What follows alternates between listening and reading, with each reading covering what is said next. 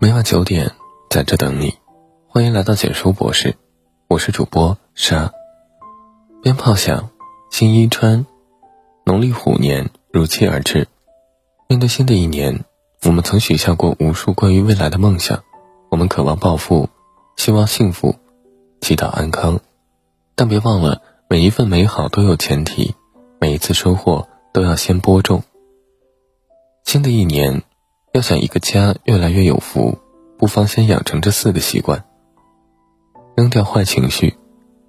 听过一句话：“未有戾气结焉，而家不衰败者；未有和气萃焉，而家不吉昌者。”意思是说，真正令一个家兴旺的，不在于财富多少，而在于和睦之气。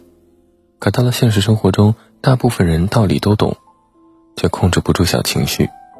我见过很多女性，家庭生活稍有不顺就冲孩子发脾气，冲老公甩脸色；也见过很多男性，工作中有了压力就拿着老婆孩子撒气，动不动就家暴伴侣。前阵子听说邻居李婶家的孩子今年过年又不回家了，李婶逢人就说自己家的孩子多么没出息，去了外地工作就忘了他这个娘。其实我们都知道。孩子今年又不回家，不是因为疫情管控，也不是因为没良心，而是因为不知道该如何和李婶相处。我还记得他小时候，时常被李婶拎到院子里罚站，问及缘由，无非是一些鸡毛蒜皮的小事。今天将碗碟摔碎了，明天在墙上乱涂画了，都是一些小孩子常犯的错误，但李婶完全不管，他还是个孩子。只要一犯错误，便对着孩子劈头盖脸一顿骂，拿孩子撒气。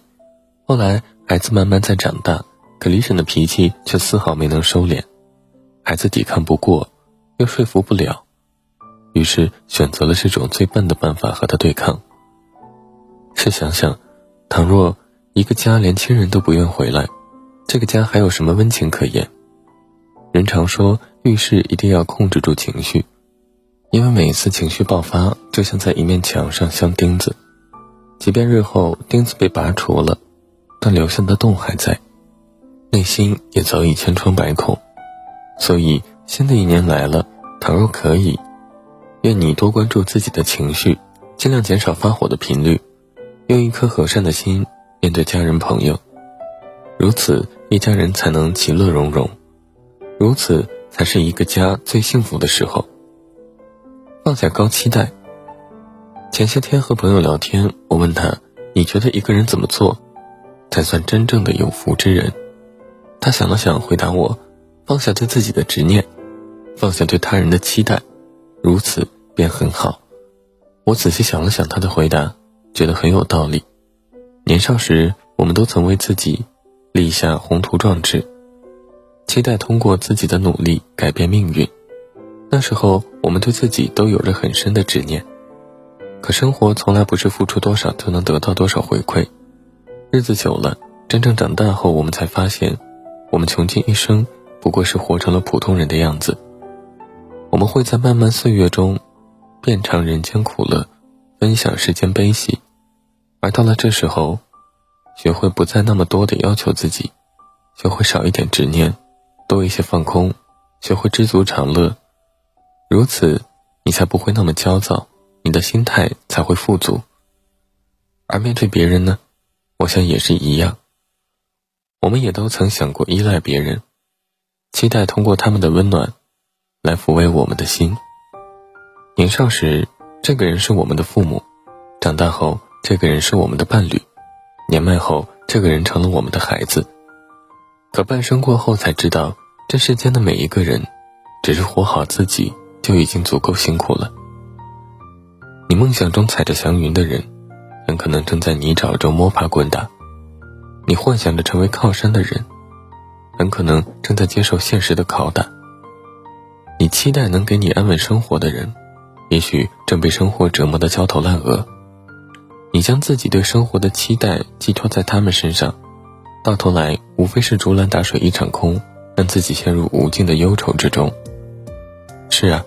心想便知，世俗之中的每个人，想要活成自己期待中的样子就已经足够艰难，又怎能奢求别人按照自己的意愿生活呢？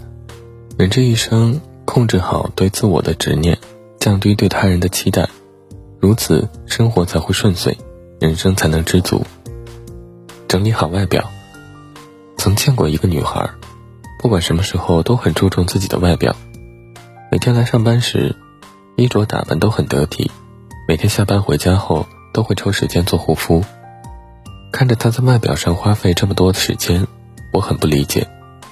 有次没忍住问了一嘴，女孩回答说：“我之所以会在外表上花费时间，不是因为虚荣或者显摆，而是希望自己随时随地的看起来都是舒服而美好的。”听她说完这句话，我想起杨澜的故事，在英国留学时。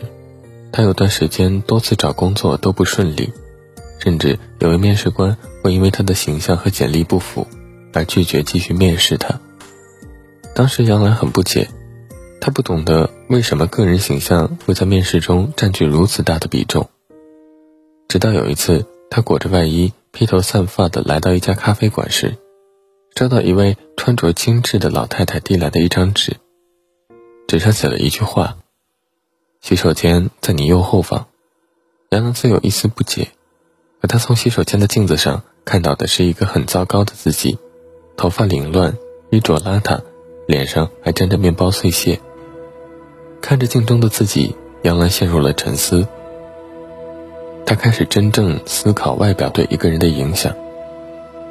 后来的她说：“没有人有义务通过你邋遢的外表去发现你优秀的内在。”心理学研究发现，两个人见面四十五秒就能产生第一印象。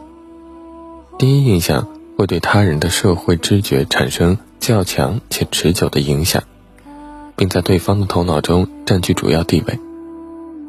而大部分时候，第一印象才才由外表决定。整理好外表，不是说一定要穿金戴银，要打扮的多么奢侈，而是做到最基本的干净、整洁。得体，如此，才能给对方留下好的第一印象。如此，自己的业务才能更好开展，日子也会越来越顺。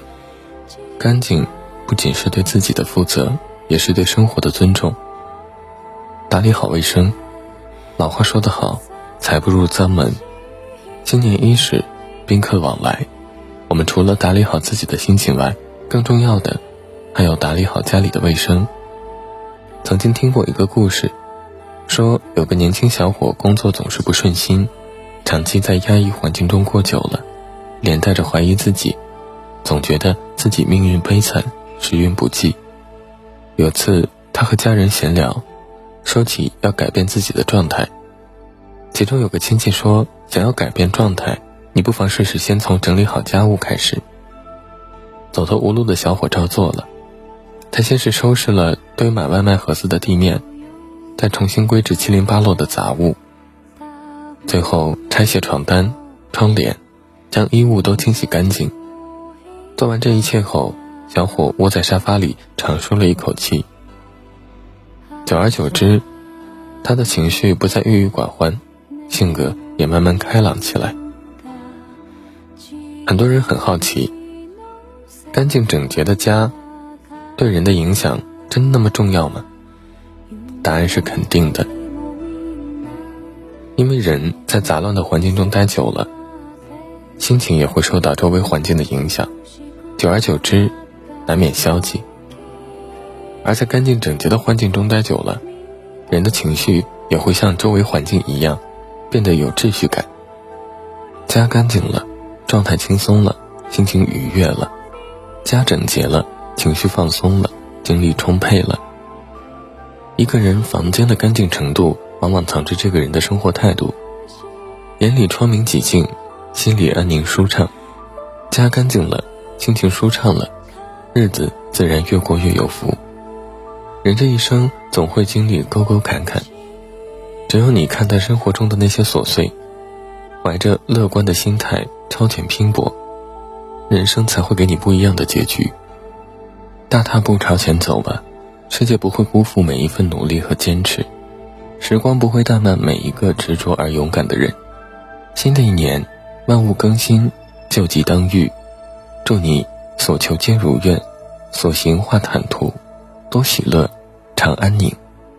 点个再看，新的一年，愿你养成好习惯，愿你的家和和美美，幸福安康。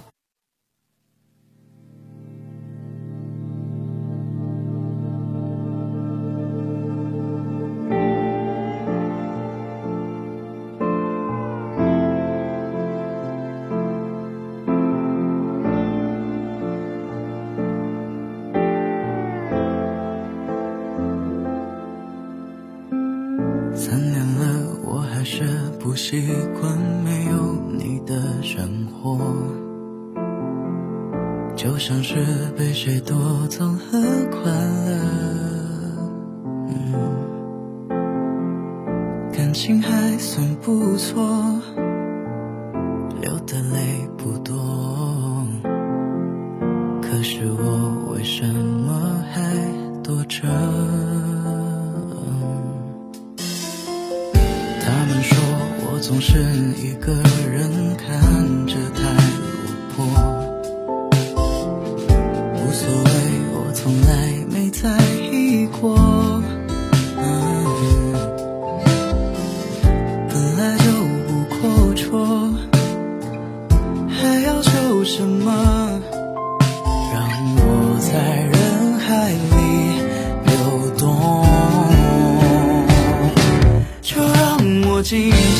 享受着洒脱，就让我彻底忘了你动作，劝我别再赴汤蹈火，不让旁人笑话我。就让我趁早结束这谎话，就让我彻底忘了你轮廓，让我在。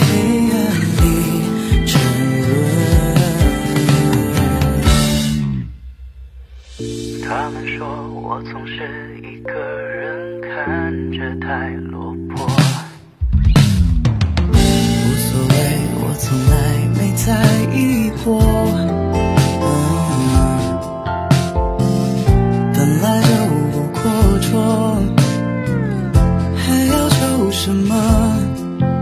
让我在人海里流动。